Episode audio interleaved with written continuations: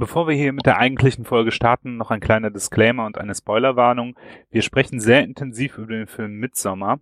Also alle, die den Film noch nicht gesehen haben, sollten sich zuerst den Film anschauen und dann diese Folge hören.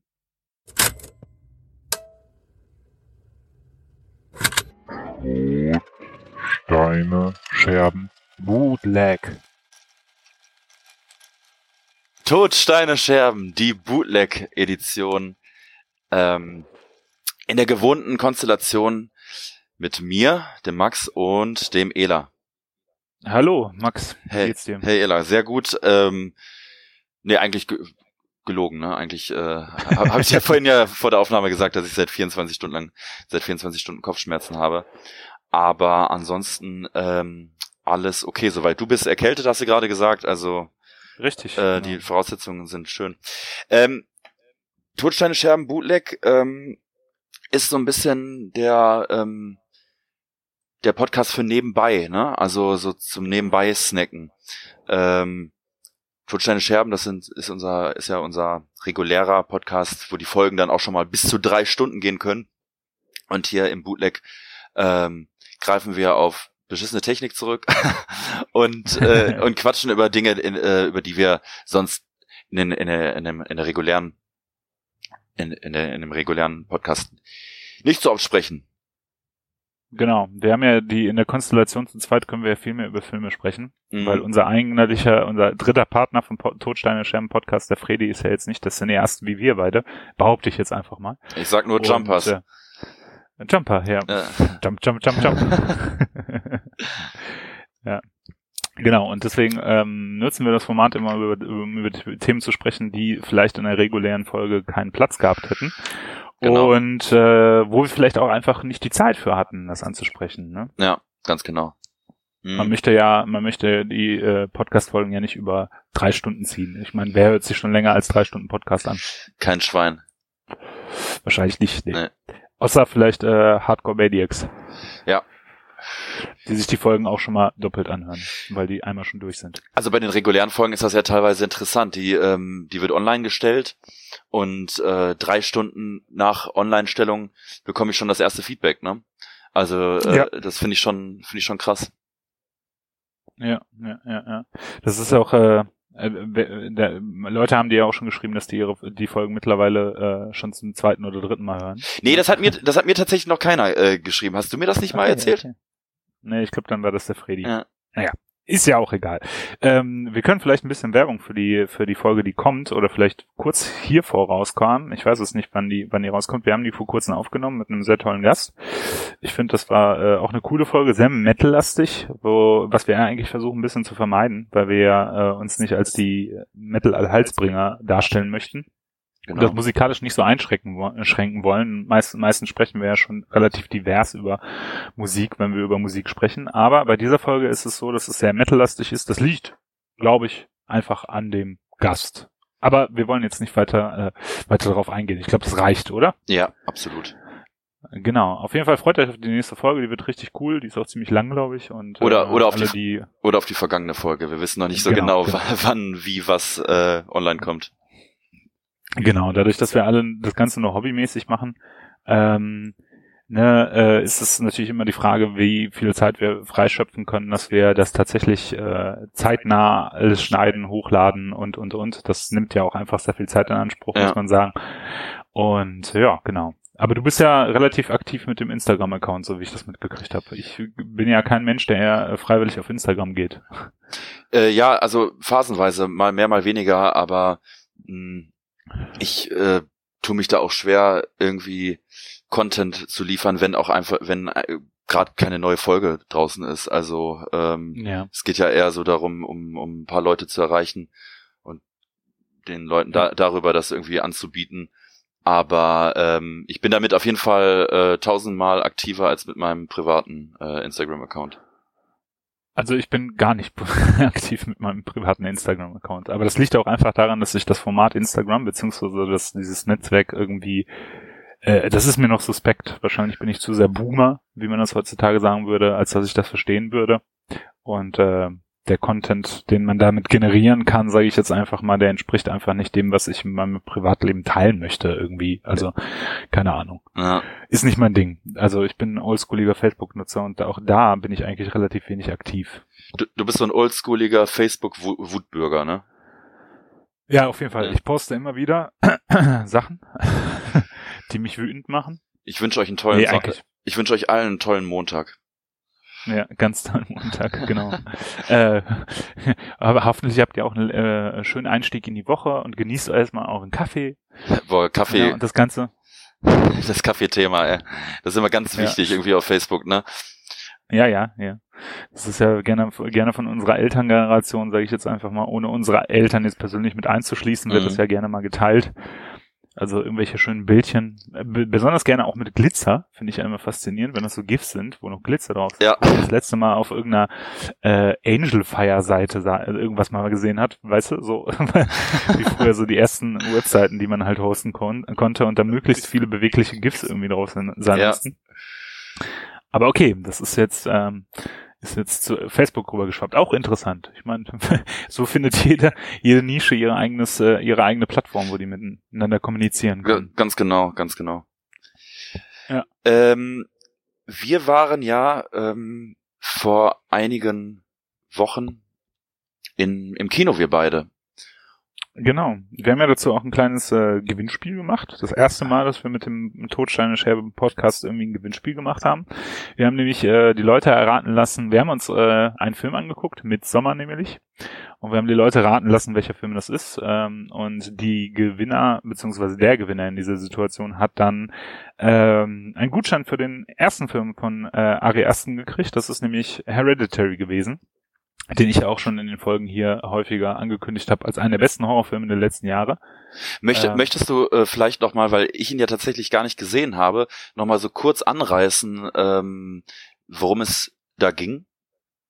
Im Prinzip ist das ähm, so eine so eine so eine Geisterbeschwörungsgeschichte oder so eine so eine ähm, boah, ich weiß gar nicht, wie man das am besten besch- beschreiben soll, so eine, so eine Exorzismusgeschichte, sage ich jetzt einfach mal, äh, wo ähm, ein äh, Familienmitglied in einer Familie verstirbt, die Großmutter, und ähm, nachdem die verstirbt, äh, passieren immer wieder komische Sachen.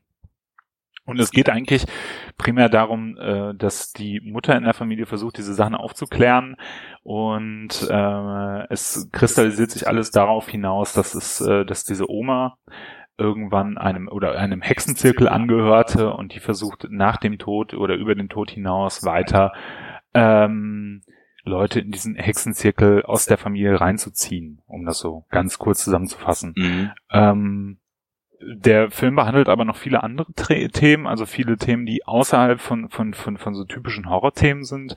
Ähm, da geht es ganz viel um die Verarbeitung von Trauer. Also wie gehe ich mit Trauer um, wie gehe ich mit Tod im Alltag um, wie kann so ein Familiensystem mit Trauer umgehen. Und äh, es geht auch irgendwie um psychische Erkrankungen. Ne? Und ähm, manche Themen, die findet man ja so im Midsommer wieder.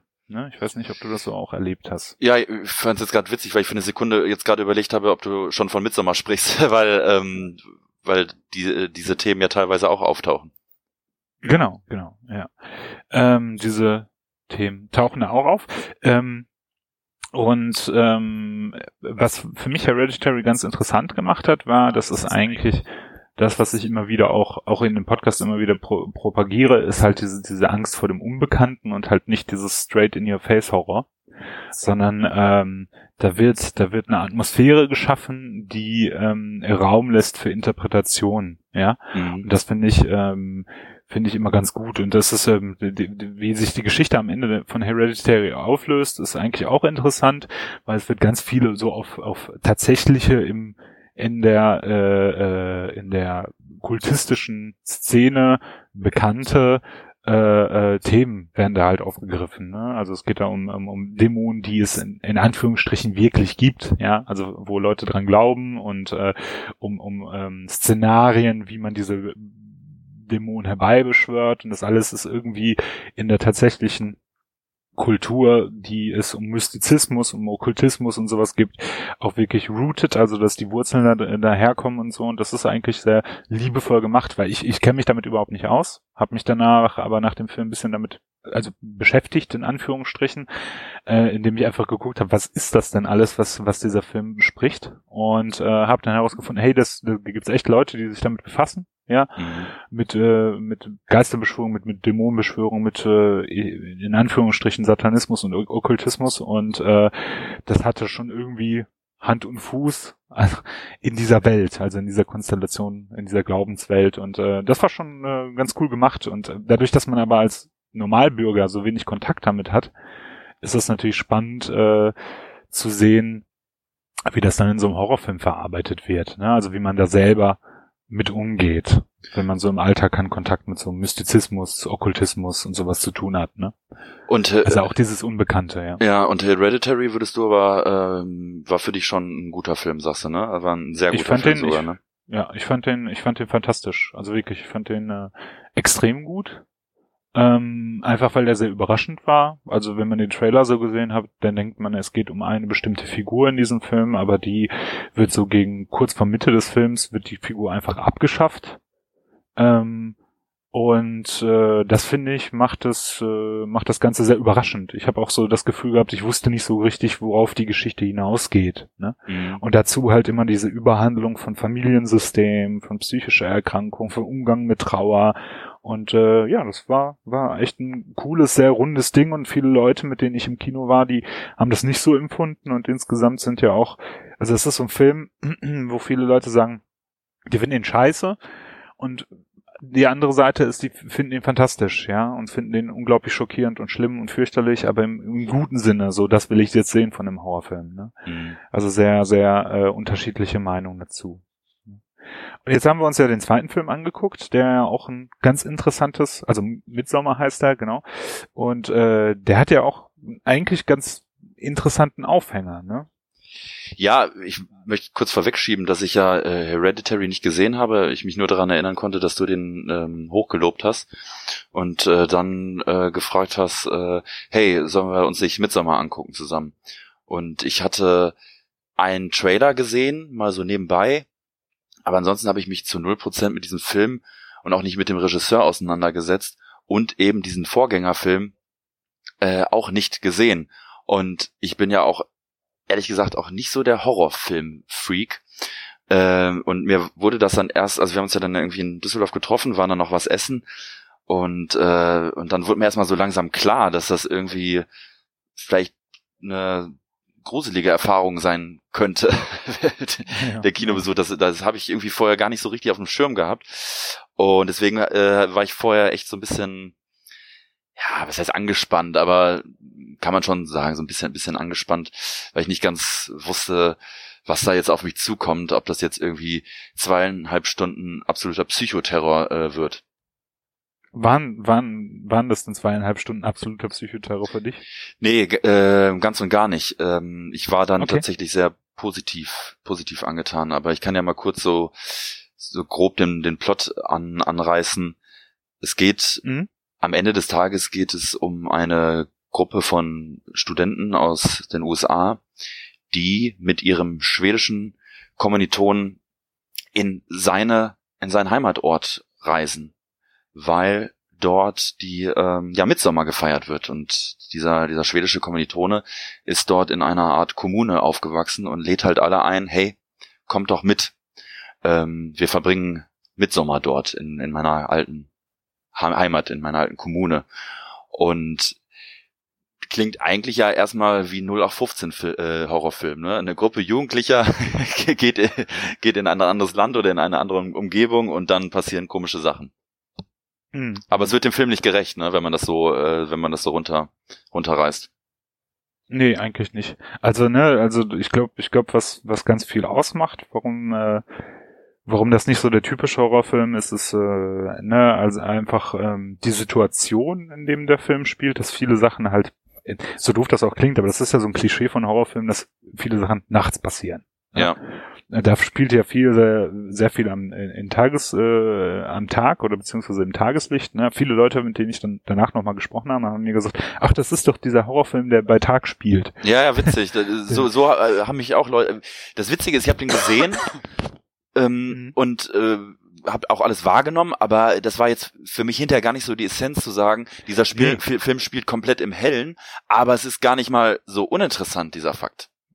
Genau, genau. Ne, also das, das ist, äh, das ist, äh, das ist mir auch gar nicht so bewusst gewesen, aber später dann halt, als ich nochmal drüber nachgedacht habe, beziehungsweise mich Leute darauf, darauf angesprochen haben, der spielt ja im Hellen, ähm, dann habe ich erst wieder darüber nachgedacht. Ja. Ne? Also äh, ist ja auch, macht ja auch Sinn, dass der im Hellen spielt. Dann ist es Mitsommer, ne? Ja. Und in Schweden. Und da wird halt nicht, nicht mehr so ganz dunkel, ne? Ja, Und ähm, genau, dieses Setup, also mit, mit den Jugendlichen, die zu einem äh, in ein anderes Land reisen oder in einen anderen Ort reisen, das ist ja nicht ungewöhnlich. Also bei Filmen wie, wie ähm, bei, bei so diesen ganzen Torture-Porn-Filmen, also Mm, diese Filme, Hostel die, und so. Die Hostel und sowas, die kamen, das ist, ist ja alles so ein Setup, das man alles so kennt. Aber ich glaube, man kennt es nicht äh, in einem Setting, das in Schweden spielt. Nee. Ne? Also was ja eigentlich ein sicheres Land ist. ja. Und äh, in diesem, in diesem, ähm, und äh, ich weiß nicht, willst du die Geschichte weiter erzählen? So ich? Nö, du kannst ruhig einsteigen. Okay. Und ähm, genau, die Jugendlichen, äh, beziehungsweise die Gruppe Studenten, die, ähm, die äh, fährt dann in, den, in diese Kommune, ja, und ähm, machen da Mitsommer mal mit und das ist ja eine sehr, sehr traditionalistische Kommune. Also Ja. die, die äh, versuchen so alte heidnische Rituale nochmal aufleben zu lassen oder die am Leben zu halten und dann wird Mitsommer halt über mehrere Tage gefeiert. Ja, ich glaube neun waren das, wenn ich mich richtig entsinne. Und äh, mit bestimmten Highlights, die pro Tag stattfinden. Das ist ja- das ganze Setup ist ja, beziehungsweise auch diese Kommune ist ja sehr freundlich und aufgeschlossen gegenüber den Leuten. Ja? Total. Da kommen Amerikaner an, ähm, die, die überhaupt nicht traditionalistisch gekleidet sind, wie die restlichen von denen. Und die nehmen die sehr herzlich auf, binden die ja auch in diese Festlichkeit mit ein. Ja. Und ähm, ähm, was ich, äh, was, was ich, äh, also, ne, das ist, das wirkt ja auch alles erstmal so äh, ganz nett und freundlich. Ne? Und dann äh, beginnt ja auch, also ich finde, finde eine Szene, die ich äh, direkt am Anfang auch schon, wenn die da einreisen, schon interessant finde, ist, dass die alle Drogen nehmen. Ne? Ja, also zumindest ähm, ein Teil der Leute, ne? Also von Genau. wirklich allen. Ja, obwohl doch eigentlich spielen Drogen da schon. Nee, nee, du hast recht. Spiel, Drogen spielen schon eine Rolle. Manchmal ein bisschen mh, äh, offensichtlicher als in an und manchmal eben nicht so offensichtlich. Also relativ zu Beginn treffen die äh, eben äh, auf den Bruder dieses äh, schwedischen Studenten und äh, nehmen mit ihm und seinen den Freunden des Bruders äh, alle erstmal ein paar Pilze. So, das ist Genau. so, der- so der, der der erste Moment, wo man schon ähm, das er, der erste Moment, wo, wo Drogen irgendwie auftauchen. Nicht. Später wird das so ein bisschen ja ein bisschen subtiler gehandhabt, finde ich. Ja, ja. Ne? Also die nehmen da Pilze und dann trippen die auch alles, äh, trippen die auch alle und das ist auch, finde ich, äh, irgendwie äh, interessant dargestellt. Ne? Es ist ja so aus der, also nicht aus der Ich-Perspektive, man, man, man trippt so ein bisschen mit als Zuschauer, Ja. ja. dass man irgendwie sieht, dass sich die Sachen so ein bisschen verziehen und Formen so ein bisschen unklarer werden und dass viel Bewegung einfach so im Sichtfeld ist und auch Geräusche anders wahrgenommen werden und sowas. Ne? Also ich habe äh, selber keine Erfahrung mit psychedelen Drogen gemacht, von daher kann ich dazu nicht viel äh, erzählen. Aber so stelle ich mir, also so finde ich die Darstellung eigentlich relativ realistisch. Und wenn ich mich mit Menschen unterhalten habe, die schon mal psychotrope Substanzen wie Pilze genommen haben oder sowas, haben die das eigentlich auch relativ ähnlich beschrieben. Mhm. Ja? Also das ist äh, nicht so ganz, äh, es ist äh, nicht so, so, so, wie das beispielsweise in Cartoons dargestellt wird, wo man wirklich äh, stark halluziniert, sondern eher, dass die Welt einfach ein bisschen verquer aussieht. Ne? Ja. Ja, ich muss hin und wieder immer wieder husten. Ähm, ich werde das nicht rausschneiden. Dafür habe ich keinen Bock. Ähm, ähm, Was noch erschwerend zu dieser ganzen Situation dazu ähm, dazu kommt, ist ja, dass die die Hauptdarstellerin, die die Danny, relativ zu Anfang des Films einen schweren Schicksalsschlag äh, verkraften muss.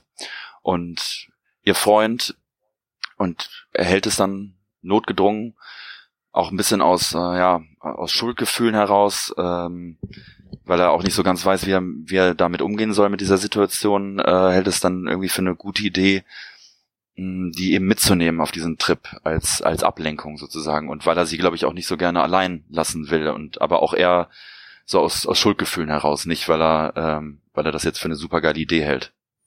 nee, nee, überhaupt nicht. Also um das mal äh, vorwegzunehmen, also äh, ich werde am Anfang der Folge nochmal reinschneiden, dass äh, es einen Spoiler gibt. Spoiler Alert. Ähm, genau, ähm, um das ein bisschen vorwegzunehmen, also am Anfang der Geschichte, das ist auch so der ganz, ganz, ganz, ganz der Anfang von, von, äh, von dem Film, sieht man, wie ähm, ja ähm, die die Hauptdarstellerin versucht Kontakt mit ihrer Schwester aufzunehmen und die nicht erreicht und die hat ihr ein, halt eine bedrohliche E-Mail hinterlassen, in der steht so ich verabschiede mich jetzt von euch, ich gehe jetzt und äh, Mama und Papa kommen mit. Und äh, dann äh, im Laufe des Films klärt sich dann auf, wie das halt passiert ist. Und zwar hat die äh, Schwester ähm, sich suizidiert und die Eltern halt mitgenommen dabei. Ne, auf äh, und und ähm, genau und die ist und ähm, die die Hauptdarstellerin die Danny kann damit halt überhaupt nicht umgehen ähm, ist halt äh, natürlich ein, zutiefst am Boden zerstört, was ja auch äh, vollkommen nachvollziehbar ist in dieser Situation.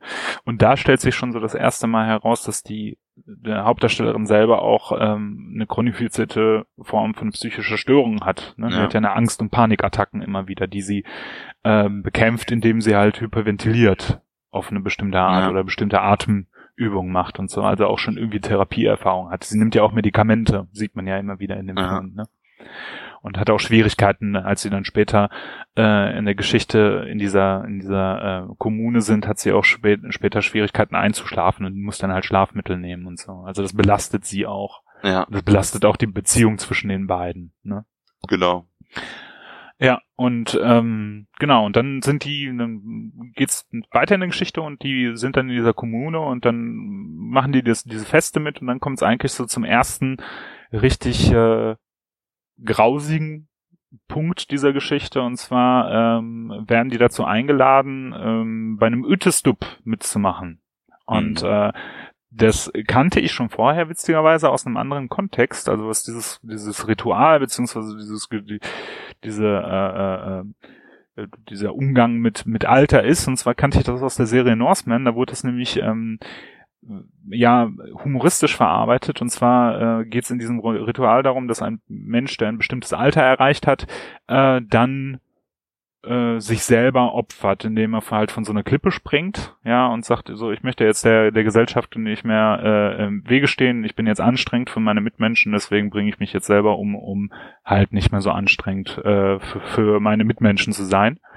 Und äh, das wird sehr, sehr drastisch in dem Film dargestellt, ne? Mhm. Das ist äh, besonders interessant, weil äh, gerade in Schweden ja eigentlich ähm, ganz anders mit äh, mit alten Leuten umgegangen wird als jetzt beispielsweise in Deutschland.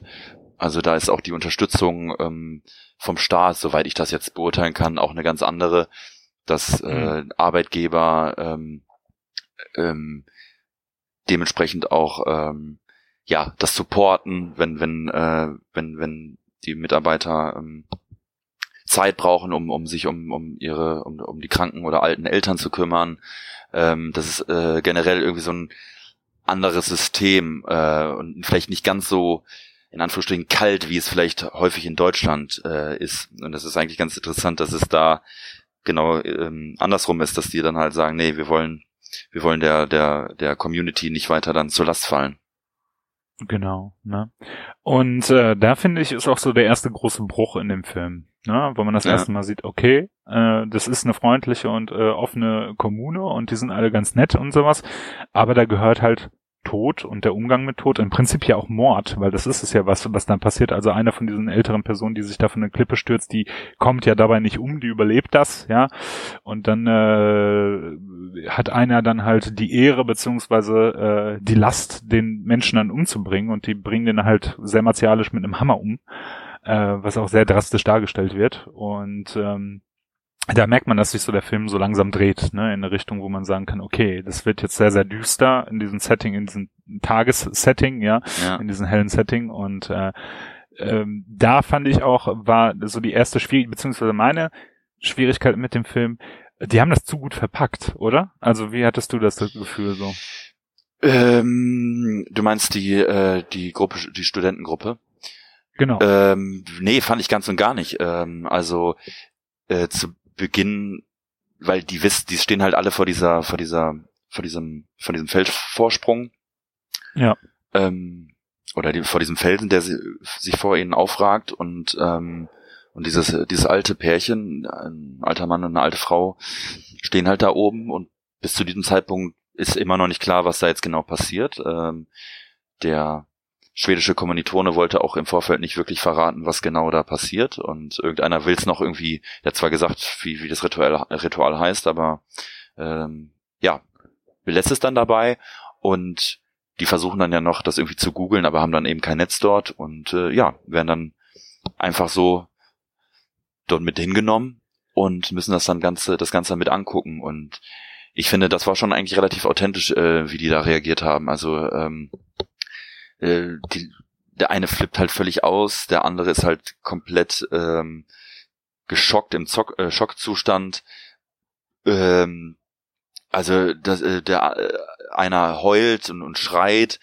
Ähm, also das fand ich schon ganz gut. Im, Im, weiteren Verlauf ist es dann eher ein bisschen seltsam, dass wirklich alle denken, äh, sagen, ja, okay, ich bleib jetzt auch mal hier äh, noch die weiteren Tage. Das ist eher so ein bisschen das, was mich dann ja, im Nachgang ja. gewundert. Aber in dem Moment fand ich die Reaktion schon relativ authentisch. Aber es kommt ja noch hinzu, dass ja zwei von den Stu äh, Studenten ja auch ihre ihre Doktorarbeiten auch halt auch über diesen über diesen Kult oder über diese Kommune schreiben wollen und dann auch nochmal mit einem ganz anderen Antrieb dort vor Ort sind. Genau, genau. Ne? Und äh, aber ich, ich hatte so das Gefühl, also ich in der Situation wäre abgehauen. Also nachdem ich das mitgekriegt hätte, ich wäre da nicht mehr geblieben. Oder wie ja. siehst du das so? Nee, ich wäre auch ähm, abgehauen, also meinetwegen auch zu Fuß, das ist mir egal, egal wie abgeschieden das da ist, aber ich wäre, also du, du stehst da und beobachtest, wie zwei Menschen sich das Leben nehmen, wovon einer diesen Suizid auch noch äh, überlebt und dann äh, nachträglich mit dem Hammer irgendwie kaputt geknüppelt wird, bis er dann endlich tot ist. Ähm, was ja auch gerade jetzt für die Danny, ähm, die ja gerade erst so einen krassen Schicksalsschlag hinter sich hat, jetzt auch nicht ganz so ganz so günstig kommt, ne? Ja, ja, richtig. Und die bleiben dann entscheiden sich dann aber trotzdem ähm, da zu bleiben, um das halt weiter zu studieren haben ja auch so eine kurze Sinneskrise danach, ne, und äh, überlegen halt, ob sie bleiben oder nicht. Ja. Der, die treffen ja auch dort in, in, in dieser Kommune treffen die ja noch zwei andere aus Leute von außerhalb und äh, die entscheiden sich dann ja zu gehen. Ähm, wo ähm, die eigentlich nicht gegangen werden sein los, also die werden, werden nicht so einfach, die, die können nicht einfach abhauen. Also da wird immer wieder unter Vor Vorbehalt gesagt, ja, der ist gegangen und der ist nicht gegangen. Ja, die holen dich gleich, die holen, die sind schon mal vorgefahren, die holen dich gleich ab. Genau, genau, ne? Und das ist so ein bisschen unklar und da hat man natürlich als, als Zuschauer schon das Gefühl, okay, da stimmt was nicht. Ja. Ähm, eigentlich auf einem Weg, wie man das so auch aus anderen Filmen kennt und so. Aber ich finde, äh, diese Freundlichkeit, mit der sie dieser Gruppe von Studenten oder Leuten von außerhalb begegnen, die steht so in Kontrast zu dem, was die ja eigentlich tun, beziehungsweise was der Zuschauer da denkt in dem Moment, oh, die wurden umgebracht, deswegen, äh, deswegen, äh, dass, dass man immer so im Zweifel bleibt. Ne? Ja. Also haben die die jetzt irgendwie weggemacht, haben die die jetzt nicht weggemacht, haben die tatsächlich gehen lassen oder so. Und äh, es wird aber ziemlich klar, dass die, äh, dass die ermordet werden. Ne? Und ähm, im Zuge der weiteren Handlung ist es dann halt so, dass die äh, diese Studentengruppe ähm, immer mehr äh, versucht, ja, bei diesen Ritualen mitzumachen. Die machen daher mal mit beim Kochen. Ähm, ein, ein Mädchen aus dieser Sekte verliebt sich ja auch in, in beziehungsweise wählt den äh, Partner von, von der Hauptcharakterin Danny dann auch zu ihrem nächsten Partner, ja, ja. Ähm, und versucht ihn zu verzaubern, ja, ähm, und äh, man sieht ja immer wieder so so Elemente, die so ein bisschen einfach sehr sehr komisch sind, ja, also einfach sehr sehr seltsam und äh, otherworldly würde ich jetzt mal so sagen, also wie aus einer anderen Welt, wo immer wieder so Rituale durchgeführt werden. Also ich versuche jetzt mal ein bisschen das kürzer zu fassen, weil wir sind jetzt bei einer halben Stunde und äh, auf alle Sachen in dem Film einzugehen ist, glaube ich, ein bisschen ein bisschen zu weit gefasst. Aber ähm, im Prinzip ist es so, dass äh, diese Studentengruppe immer mehr ähm, auffällig wird in, in dieser äh, in dieser Kommune. Der eine Ping äh, entwürdigt dann halt äh, äh, ähm, äh, entwürdigt ja den Friedhof sozusagen diesen mhm. Baum, der da steht und in dem er da dran pinkelt, weil er nicht genau weiß, was er machen soll. Und äh, der wird ja dann ermordet, nicht vor den Augen der anderen, immer im Hintergrund. Ähm, dann kommt es dazu, dass äh, einer ähm, aus der Gruppe in, in dieses Buch reinschauen will, eine, eine Chronik dieser Kommune äh, und ähm, dabei erwischt wird, wie er das macht und auch ermordet wird.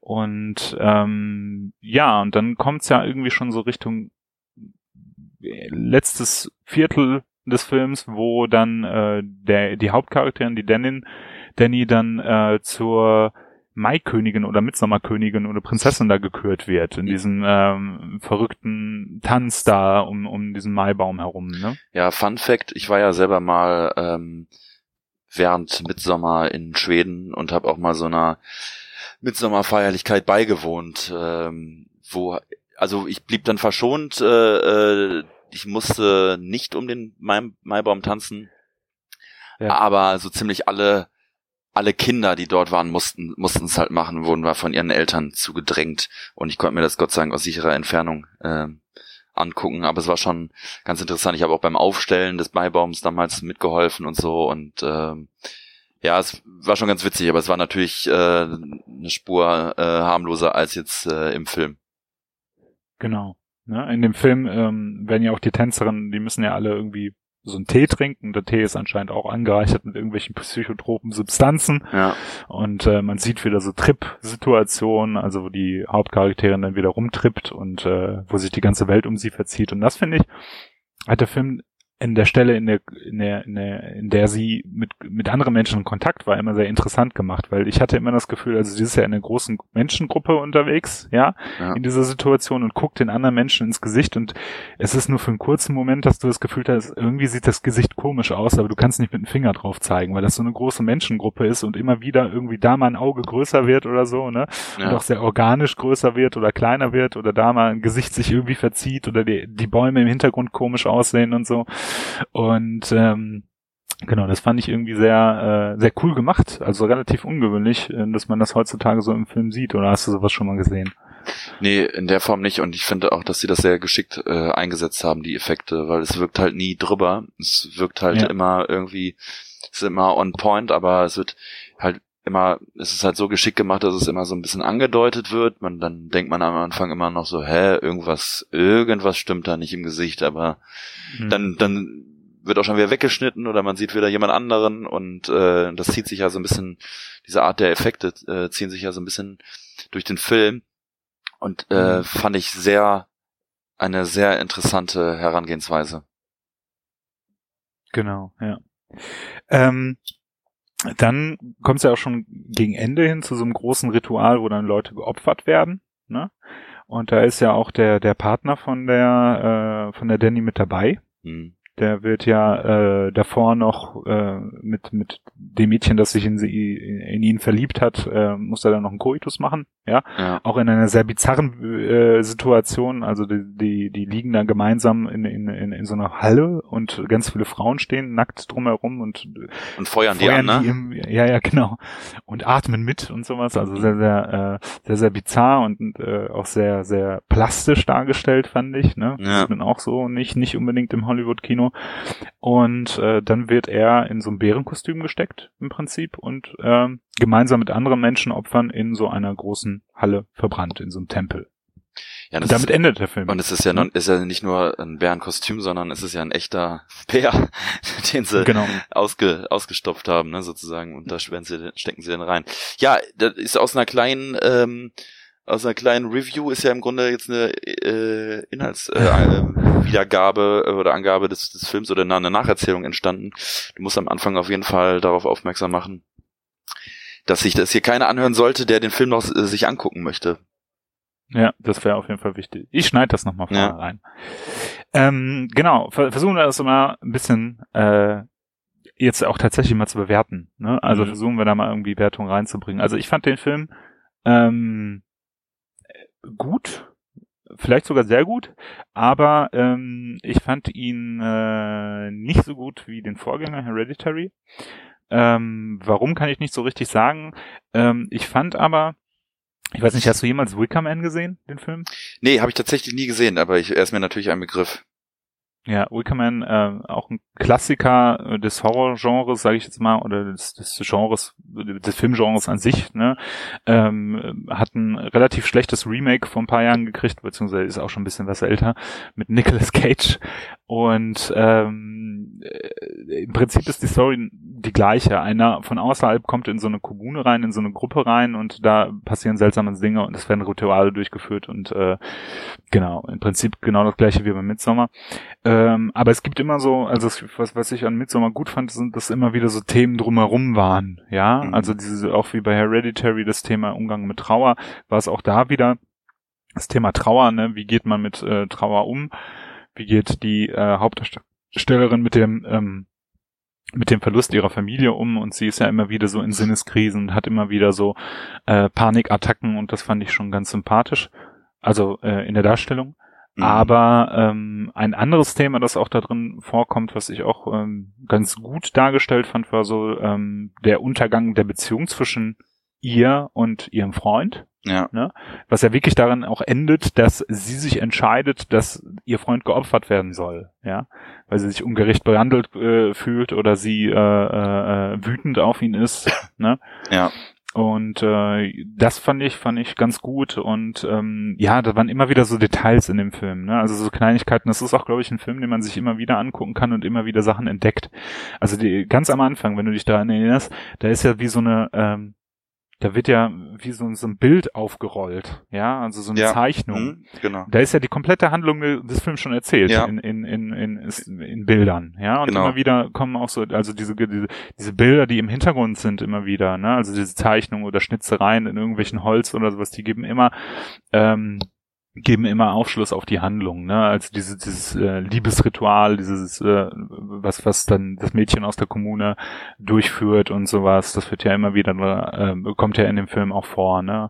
Also es gibt zum Beispiel eine Szene, also in diesem Liebesritual geht es zum Beispiel darum, dass äh, ähm, die, die äh, das Herz ihres äh, Geliebten irgendwie erobern will, muss ihm äh, ihre ha Schamhaare zu essen geben und ihr äh, Menstruat irgendwie zum Trinken geben. Und da gibt es eine Szene, da sitzen die zusammen und essen dann halt irgendwie Kuchen.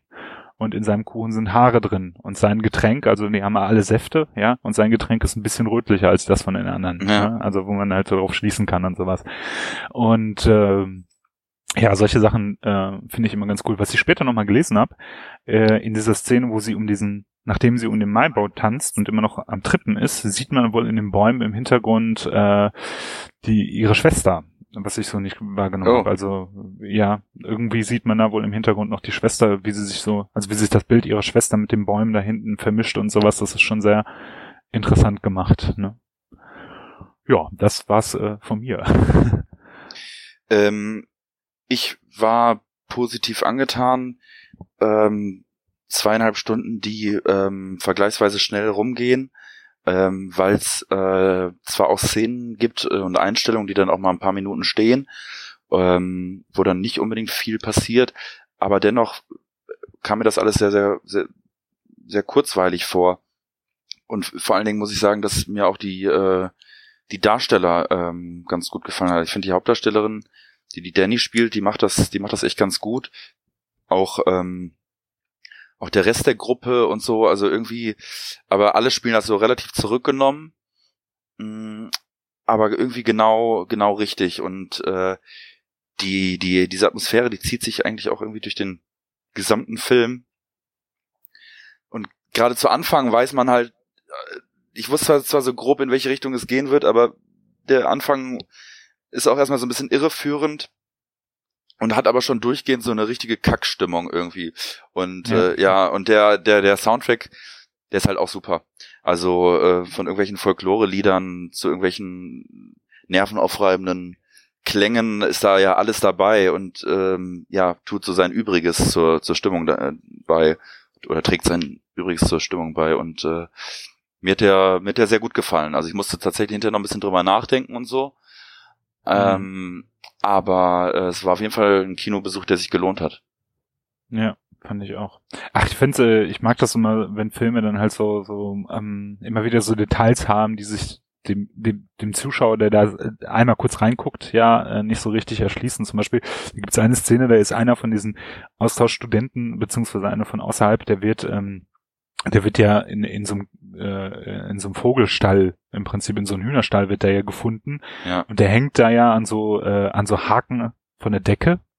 Und äh, die Lunge ist ja äh, die Lunge hängt raus, aber nach oben hin. Also Ja. das heißt, dass die Lunge über den Rücken entfernt wurde. Und das basiert ja auf diesem äh, Blattigel-Ritual, ne? Also äh, was ja irgendwie die Wikinger gemacht haben, wo halt wirklich die die äh, die Lungenflügel rausgeholt wurden am Rücken wie so Flügel, ja.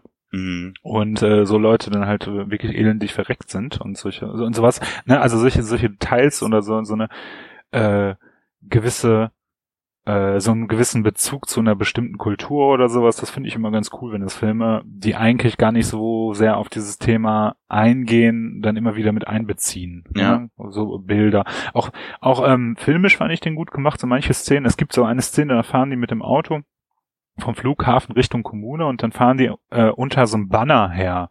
Ja. Und ich weiß nicht, ob du dich erinnerst, wo, wo Klar. der Name des Ortes, ich habe den leider vergessen, der Name des Ortes Äh, draufsteht. Helsingland. Irgendwie sowas, genau. Und dann äh, dreht sich ja die Kamera einmal um 180 Prozent. Von wegen, ab jetzt ist alles anders. So, ne? Ja. Auf einmal ist die, die Welt umgedreht so. Und das, ja, ist, das, sind war, so das kleine, war super. Ja, das sind immer so kleine Elemente, die finde ich immer ganz cool. Genauso wie immer wieder diese Darstellung von, von, von den Drogentrips und kleinen Details, ne? Also zum Beispiel, ähm, äh, die sitzen ja am Anfang, als sie in dieser Kommune ankommen, sitzen die irgendwie äh, auf dem Boden und dann kommen so Kinder, äh, Kinder äh, vorbeigelaufen und ein äh, und die spielen Fang, ja. Mhm. Und eins von den Kindern tritt dann einem aus dieser Gruppe und äh, dann wird kurz aufgeklärt, wie das Spiel heißt. Und äh, das heißt irgendwie prügel, prügel den nah oder sowas.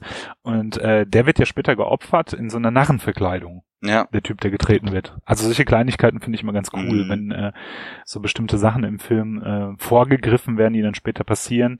Im Prinzip muss man sich den Film ja gar nicht angucken, sondern es wird ja alles schon im Anfang mit diesem Anfangsbanner irgendwie erklärt, ne? Ja. Und äh, fandest du, es war ein äh, Film, der Schweden sehr gut darstellt, du als Schweden-Experte? Ja, jetzt spielt das da halt in einer Gegend, in der ich jetzt selber noch nicht war. Also Helsingland ist ja noch weiter nördlich als, ähm, als da, wo ich mich aufhalte. Vergleichsweise ist es aber immer noch, wenn man sich die gesamte Karte anguckt, dann immer noch vergleichsweise weit südlich, weil Schweden ja so ähm, ewig langgezogen ist. Ähm, ich fand's, äh, ich fand's cool, dass da sehr relativ viel Schwedisch gesprochen wurde in dem Film. Ähm, also sprich die Schweden dort. Wir haben ja die deutsche Synchro geguckt, also die, die Schweden dort sprechen ähm, mit den Amerikanern größtenteils halt synchronisiertes Deutsch, also also Englisch, was auf Deutsch Ja, ja. synchronisierte, ne? Ich glaube, ihr wisst, was ich meine. Genau. Aber immer mal wieder äh, wird auch Schwedisch gesprochen. Und ich weiß gar nicht mehr, also ich, ich kann mich an einige Stellen erinnern, wo das auch nicht untertitelt wurde. Aber ich weiß gerade nicht, ob es auch Stellen gab, wo es dann untertitelt wurde. Ähm, ich finde das aber immer gut, äh, wenn da im Originalton ähm, dann auch mal die Sprache gesprochen wird. Und ähm, da ich ja so ein bisschen Schwedisch spreche, habe ich auch habe ich das meiste auch verstanden. Waren aber Mhm. meistens auch keine wichtigen Dinge, die da besprochen wurden. Ne? Also ähm, ich, ich hatte aber jetzt ähm, witzigerweise ähm, erst kürzlich wieder so dieses Thema, ähm, und zwar habe ich mir letztens Da Vinci Code mal, mal wieder angucken wollen. Und in dem Film wird halt relativ viel Französisch, äh, Französisch gesprochen. Und ich habe den äh, auf Netflix ge geschaut. Und das Problem ist halt wirklich, der ist halt auf Deutsch synchronisiert. Aber wenn Jean Reno und Co. dort Französisch sprechen, ist das nicht untertitelt und auch nicht synchronisiert. Das heißt, Okay. du musst dann jedes Mal, und ich habe jetzt mit, mit, mit Arbeitskollegen drüber gesprochen, die meinten, das wäre wäre bei vielen Filmen der Fall, du musst dann theoretisch jedes Mal manuell die Untertitel einstellen oder aktivieren, um sie dann ja im Anschluss wieder zu deaktivieren, wenn wieder nicht Französisch gesprochen wird. Und am Anfang, und das ist ja das Tückische, denkt man ja noch, ah, okay, da wird jetzt zwei, drei Sätze Französisch gesprochen, einfach nur für die Atmosphäre, aber es war schon von Anfang an so gewollt, dass es nicht untertitelt oder synchronisiert wird. Ne? Ja. Wer es gerne auch mal in so einem, keine Ahnung, in so einem James Bond Film ist oder so, oder in irgendwelchen Filmen, wo dann einfach nur signalisiert werden soll, okay, das sind jetzt Russen. So, und die quatschen sich irgendwie ein, zwei Sätze zu auf Russisch und man weiß, das ist jetzt Ja. nichts Wichtiges, was für die Handlung wichtig ist. Ja, und, und das dachte ich halt am Anfang halt auch wieder bei, bei Da Vinci Code, bis ich dann irgendwann mal gemerkt habe, Moment mal, äh, die sprechen jetzt relativ lange schon Französisch und äh, es wird ja. und das ähm, muss ich sagen, finde ich halt schon relativ lame für so einen großen Streaming-Anbieter, dass man die, dieses kleine, aber feine Detail irgendwie nicht, ähm, dass man daran nicht dran gedacht hat. Hm, hm. Also ich finde, äh, es kommt darauf an, ne? Also ähm, wenn das nicht bewusst gemacht wurde, aber das eigentlich so sein soll, dass, in, dass es äh, irgendwie untertitelt sein soll, okay, dann ist das natürlich ein Problem des Streaming-Anbieters.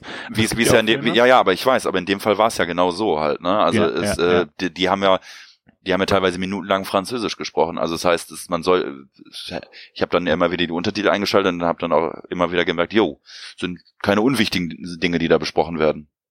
Ja, das ist natürlich Panne. Ne? Ja, Aber ansonsten finde ich das immer cool, wenn, äh, wenn in Filmen ähm, auch ähm, das, das hat ja für den Zuschauer nochmal andere äh, eine andere Wirkung. Wenn du jetzt einen Film guckst und die Charaktere sprechen jetzt in deiner Sprache, sei es jetzt Englisch oder Deutsch, oder eine Sprache, die du verstehst, und dann kommt eine Sprache, dann kommt äh, ein anderer Charakter dazu, der spricht dann halt nur seine Heimatsprache, sei es jetzt Russisch, Französisch oder sonst was, und du verstehst es nicht und das wird als filmisches Mittel genutzt, ja, Ja. dann ist das ja immer ganz cool, so finde ich, ne?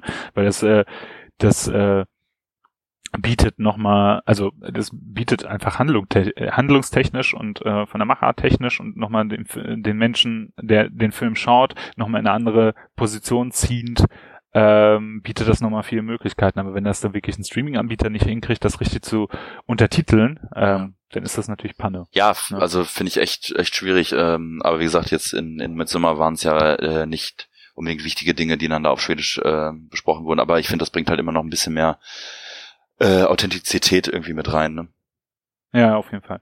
Ich finde es, äh, generell finde ich das immer cool, wenn andere Sprachen im Film vorkommen. Ja. Also wenn, äh, wenn ausländische Charaktere dann tatsächlich ausländisch sprechen, Ja, egal welche Sprache es ist, einfach nur, weil das atmosphärisch nochmal was hergibt, ne? genau. Wenn ich mir so andere Hollywood-Filme angucke, wo alles immer durchsynchronisiert wird, frage ich mich halt immer, ja, lass den Zuschauer doch mal selber interpretieren oder lass den Leuten doch einfach mal den Frei- Freiraum, das nicht zu verstehen. Also das muss ja auch, äh, das muss ja auch mal zugelassen werden, ne? Eben, ganz genau. Ja. Also würdest du sagen, Midsommar ist eine Empfehlung? Ja, auf jeden Fall. Also für Leute, die ähm, dieses Genre mögen, auf jeden Fall. Ähm, zumal, wie gesagt, der bestimmt auch nochmal sich von dem einen oder anderen Horrorfilm absetzt. Zumal ja auch das Horrorgenre, das kann man ja auch nicht so nicht so pauschalisieren. Ne? Also, aber Ja. das ist schon einer der der etwas besonderen Filme und ähm, wo man halt auch noch eine, eine Portion Historie mit mit mitgeliefert bekommt. Ne? Ja, ja. Also auch von mir aus, ich sehe das ähnlich eigentlich. Ich finde auch, das ist nicht ein reiner Horrorfilm, aber schon ein Horrorfilm irgendwie. Und ähm, und ja, ich fand, äh, war ein guter Film, guter Anschluss an, an, an das Vorwerk von Hereditary, was ja nichts handlungstechnisch zu tun hat, aber einfach so, um so die Entwicklung des Re- Regisseurs zu sehen, fand ich es nicht schlecht und ich glaube, da können auch Leute was draus ziehen, die nicht so horroraffin sind, sondern einfach einen Film suchen oder ein Filmgenre mögen, das bisschen ab ist vom, vom, vom typischen Hollywood-Kino. Ja, sehe ich genauso. Ich habe, ähm, damit bringen wir das mal zum Abschluss. Ich habe ähm, übrigens am Montag noch einen Film geguckt. Mhm. Äh, ich war in Münster im Kino und habe mir Murder in the Front Row angeguckt. Ach ja. Hast du schon mal was gehört? Ja, witzigerweise habe ich durch dich das erste Mal was davon gehört, als du gefragt hast, hey Leute, habt ihr Bock ins Kino zu gehen nach Münster äh, unter der Woche Mhm. abends? Und äh, ich gesagt, ja gut, ähm, äh, da habe ich dann das erste Mal überhaupt äh, von diesem Film gehört und habe dann recherchiert und äh, habe dann gesehen, dass es wohl eine Dokumentation über die Bay Area Thrash Szene sein soll. Genau. Ne? Also das war äh, am, äh, die Vorstellung am, am Montag in Münster, die wir uns angeguckt haben. Äh, das war die deutschlandweit erste Ausstrahlung des Films, was ich ganz cool fand. Mhm. Und äh, das Kino war so halb gefüllt. Äh, Ich glaube mit Leuten auch, die sich da ein bisschen drin verlaufen haben in den Film. Ähm, aber äh, war eine Dokumentation über die Bay Area Thrash Metal Szene mit Bands wie Exodus und äh, ein bisschen Slayer war drin. Viel über Metallica, die ja dann von Los Angeles nach San Francisco gegangen sind und so. Und ähm, sehr liebevoll gemacht, ganz cool. So ähm, sehr viele coole alte Aufnahmen, also videotechnisch und äh, fototechnisch, ähm, nette Interviews. Natürlich alles so ein bisschen sehr äh, ich finde ja, ne, man muss ja immer fragen, wer macht solche Filme, ja, und Mhm. mit welchem Ziel, ne?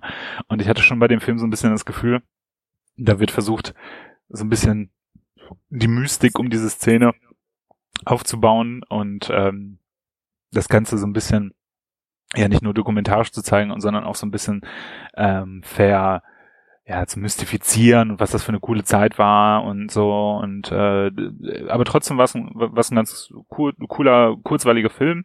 Ein bisschen zu sehr der Fokus auf Exodus und äh, Metallica fand ich. Ähm, aber äh, war ganz cool. Vor allem halt diese alten Aufnahmen, ne? alte alte Konzertvideos und zu sehen, wie halt solche Riesenmonster, Giganto-Bands wie Metallica dann in kleinen Läden gespielt haben, die uns vielleicht als kleine Musiker nicht unbekannt sind. Ja. Und das war irgendwie schon ganz cool. War, waren denn, Ähm, äh, ich weiß- wurden da denn äh, extra für den Film Interviews äh, geführt oder? Äh, Ja, ja. Okay.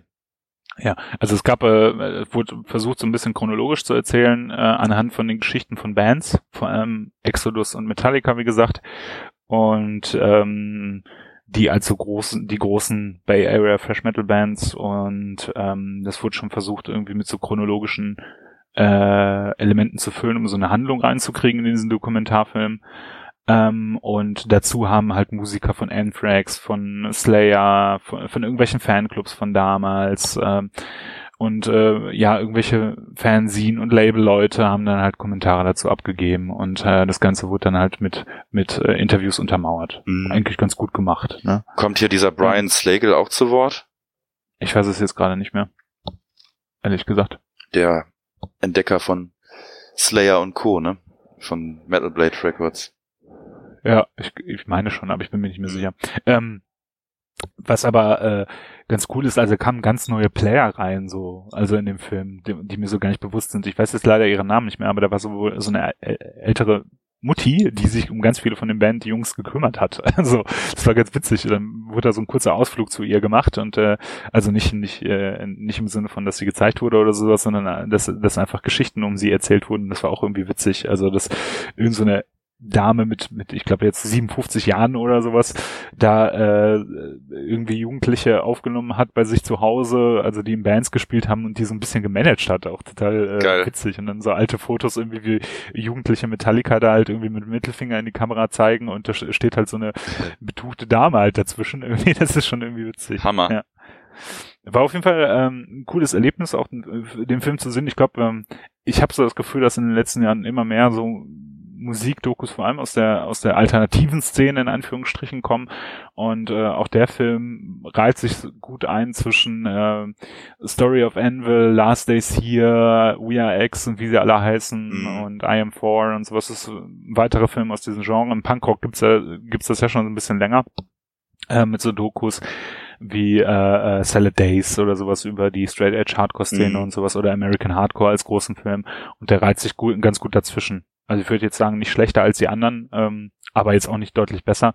Ich finde halt diesen Fokus auf die beiden Bands Metallica und äh, Exodus ein bisschen bisschen äh, zu schmal gefasst. Auch Slayer haben da eher einen kleineren äh, Anteil in dem Film und auch sonst so so die kleineren Bands, die vielleicht nicht so groß erfolgreich geworden sind, die haben kommen alle relativ wenig zu Wort.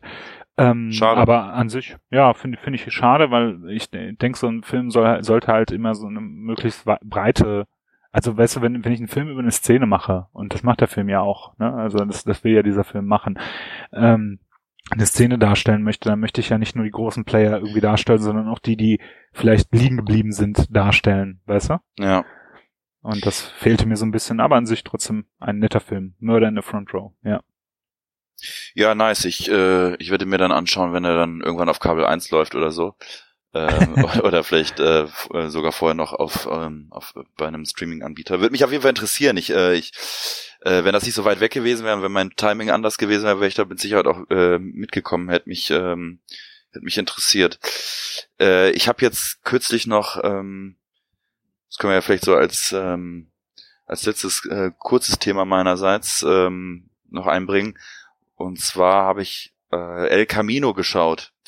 Den- oh ja, ich auch. Du hast ihn auch gesehen und ähm, also für alle, die es jetzt nicht wissen, ähm, die Serie Breaking Bad äh, war ja dann nach fünf äh, Staffeln abgeschlossen und sechs Jahre nach dem Ende der Serie wurde dann praktisch noch ein ein Film äh, ge gemacht und äh, der wurde dann praktisch ähm, für Netflix ähm, produziert, aber ähm, vom vom gleichen Regisseur, der auch die Breaking Bad Serie äh, geleitet hat. Und dieser Film ähm, setzt im Grunde ganz genau da an, wo die Serie aufhört. Und das ist so Genau. witzig, weil ich habe mit einigen Leuten drüber gesprochen, die, die dachten, und das, und da habe ich immer, denke ich immer so, ähm, ist krass, wenn man jetzt nicht irgendwie von irgendwas die Trailer sieht oder vielleicht auch gar nicht so aktiv irgendwo äh, sich informiert, dass halt nicht nur einer zu mir meinte, äh, ach so, ich dachte eigentlich, ähm, das ist äh, eine Verfilmung der Serie. okay. So, das haben halt einige Leute gedacht und der, das liegt ja auch nahe, weil so ungewöhnlich wäre es nicht, wobei das ja wahrscheinlich andersrum mehr Sinn machen würde, aus einer aus einem Film eine Serie zu machen. Ähm, aber fand ich ganz witzig, weil ich habe hab ja jeden Trailer oder Teaser verschlungen, der dann so kam und wusste dann relativ schnell, okay, in die Richtung geht es. Ähm, ja, da will ich jetzt gar nicht so ins Detail gehen. Ähm, ist erstmal halt definitiv was für Leute, die die Serie ge- geguckt haben, ist ja meiner Meinung nach ähm, mit einer der besten Serien, die ich so jemals gesehen habe. Ich habe sie zweimal komplett durchgeguckt. Ähm, auch eine Serie, die den Anstand hatte, nach einer gewissen Anzahl von Staffeln mal zu sagen, jo, jetzt beenden wir das Ganze auch mal endgültig und melken die Kuh nicht bis zum Umfallen, was ich eigentlich ganz, was ich sehr gut fand. Und dieser Film bringt einen relativ schnell wieder in das Breaking Bad Feeling zurück. So war meine, mein Empfinden. Äh, dass, dass ich direkt wieder in diesem, in diesem Feeling war. Die, die Kameraarbeit ist, ist die, identisch, die, die, die Bilder sind identisch, die, die, die, die, ähm, Zeitmontagen, äh, die Atmosphäre, die Schnitte, der Musikeinsatz, also alles typisch Breaking Bad oder eben auch Better Call Saul, die, die Spin-off-Serie dazu. Und äh, ich, der Film geht zwei Stunden, kann auch von Leuten geguckt werden, die die Serie gar nicht geguckt haben. Die werden aber, glaube ich, nur halb so viel Spaß damit haben. Nicht, weil sie nichts verstehen, sondern weil äh, ihnen der ein oder andere Charakter eben nicht so ans Herz gewachsen sein wird wie mir oder dir vielleicht so. Und dementsprechend ähm, Netflix hat es netterweise so gemacht, dass du direkt am Anfang eine, eine ja eine Rückschau bekommst auf, auf die Serie. Die geht ein paar Minuten, wo im Grunde fünf Staffeln Breaking Bad im Schnelldurchlauf gezeigt werden, um dich nochmal so kurz so irgendwie ins Boot zu holen. Und selbst für mich als jemand, der die Serie zweimal durchgeguckt hat, ist ja auch nicht mehr jedes De- Detail präsent. Ne? Das ist ja völlig klar. Ja.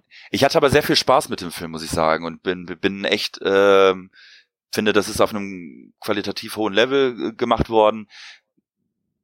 Jesse Pinkman war jetzt auch nicht immer so meine Lieblings, äh, mein Lieblingscharakter in Breaking Bad. Das, das Schöne da war ja irgendwie, dass, dass so Bra äh, Jesse Pinkman und Walter White, die beiden Hauptrollen, sich ja so ein bisschen ausgeglichen haben irgendwie und, und, und in der Kombination hat das für mich gut funktioniert. Aber Jesse Pinkman alleine finde ich stellenweise extrem anstrengend. Auch in der Breaking Bad Serie war es teilweise so, wenn er da seine psychischen Probleme hat und so weiter, ist, äh, geht er einem schon teilweise echt auf den Sack, muss ich sagen. Äh, war aber dann positiv äh, überrascht, dass er mir da in diesem Film, und es geht im Grunde zwei Stunden eigentlich nur um ihn, äh, ist er mir gar nicht so auf den Sack gegangen. Also ähm, Ja. es gibt Wiedersehen mit dem einen oder anderen Darsteller, aber da will ich auch nicht, nicht ins Detail gehen, oder mit dem einen oder anderen Charakter aus der Serie. Ähm, wichtige Charaktere, vermeintlich unwichtige Charaktere, äh, Schauplätze, die auf einmal ganz anders aussehen, ähm, die man auch aus der Serie kennt, wenn man ganz genau hinguckt. Und im Großen und Ganzen muss ich sagen, war ich damit sehr happy und habe den echt verschlungen und war dann echt ein bisschen, ein bisschen traurig, dass er dann nach zwei Stunden zu Ende war. Mit einem Ende, mit dem ich gut leben konnte. Ja. Das Ganze kann ich so unterstreichen. Es setzt ja eigentlich genau dann genau da an, wo, wo Breaking Bad endet. Die Geschichte von, also äh, die Geschichte von, von Jesse Pinkman, dem Charakter, ähm, wird ja am Ende von Breaking Bad ähm, gar nicht weiter beleuchtet, sondern äh, äh, es endet ja, also das ist auch eine sehr eindrucksvolle Szene, finde ich, also wie Jesse Pinkman da flüchtet. Ja. ja? Und man weiß, das, das war's. Man sieht halt nur so den, diesen Fluchtmoment äh, und das war's. Und es wird nicht weiter darauf eingegangen. Und der Film bietet dem Ganzen jetzt nochmal Raum, um so ein bisschen Einblick zu kriegen, was passiert denn nach dieser Flucht. Ja. Und darum geht's in dem Film. Und das finde ich, äh, fand ich sehr, sehr schön gemacht. Fand das auch äh, genauso wie du gesagt hast, ne? Also dass man immer wieder Sachen aus der Serie wiedererkennt, ne? Da liegt meine We Weste von Vamos, äh, Insekten, Ja. äh, Vernichtung rum oder sowas, Ja. ne? Da kommt man der ein oder andere Charakter drin vor. Da ist äh, auf einmal ein Haustier, das, äh, das in der Serie einmal ganz kurz vorkam und Ja. sowas. Also äh, das, was Breaking Bad immer wieder auch ganz gerne gemacht hat, ähm, ha- hat der Film auch sehr gut aufgenommen. Ich fand, ey, der hätte auch einfach, der hätte selber eine Serie sein können, oder? Boah, ja, ey. Also ich hatte so das Ja. Gefühl, so diese zwei Stunden haben nicht gereicht. Das hätte jetzt auch, ne, also ich hatte das Gefühl, ich gucke jetzt äh, zweieinhalb oder zwei Folgen Breaking Bad, aber die hätten, hätte noch, weißt du, so die, die Handlung, die sich da in den zwei Stunden abgespielt hat, hätte locker noch für eine Staffel Breaking Bad gereicht. So. Ey, die, die, ich glaube, die wären noch nicht mal damit auf die Schnauze gefallen. Wenn sie Nee, das echt gesagt hätten, jo Leute, wir machen jetzt, ähm, wir machen jetzt praktisch eine neue, äh, eine neue Staffel Breaking Bad oder nennen die halt auch anders meinetwegen, aber machen halt wirklich eine Serie mit irgendwie zehn Episoden draus. Ähm, ich glaube, das wäre hätte wär eingeschlagen wie eine Bombe. Ja, auf jeden Fall. Jetzt, wo man halt auch sieht, nur wie der Film geworden ist, mit wie viel äh, Detailliebe, die da halt auch wieder, das ist kein Schnellschuss. Und ich meine, sechs Jahre nach Ende der Serie. Also Mhm. den einen oder anderen Darsteller erkennt man auch nicht mehr unbedingt wieder, obwohl das ja Ja. ähm, äh, nur, äh, wo das ja kurz kurz danach spielt. Also das ja, sind ja keine Jahre vergangen zwischen zwischen Serie und und und Film. Ja. Ähm, ist schon witzig wieder. Ich deute es nur mal an, der eine oder andere oder der eine zumindest äh, ein bisschen zugenommen hat, ne? In, ja, in, ja, in, in, genau, in, innerhalb gerade. von ein paar Tagen. ähm, Aber ich glaube auch nicht, dass sie begeistert waren, als der dann da am Set so erschien äh, mit der körperlichen Verfassung. Aber man nimmt's hin, weil's, Ja. weil alle auch liefern, ne? Also alle Darsteller liefern. Mhm.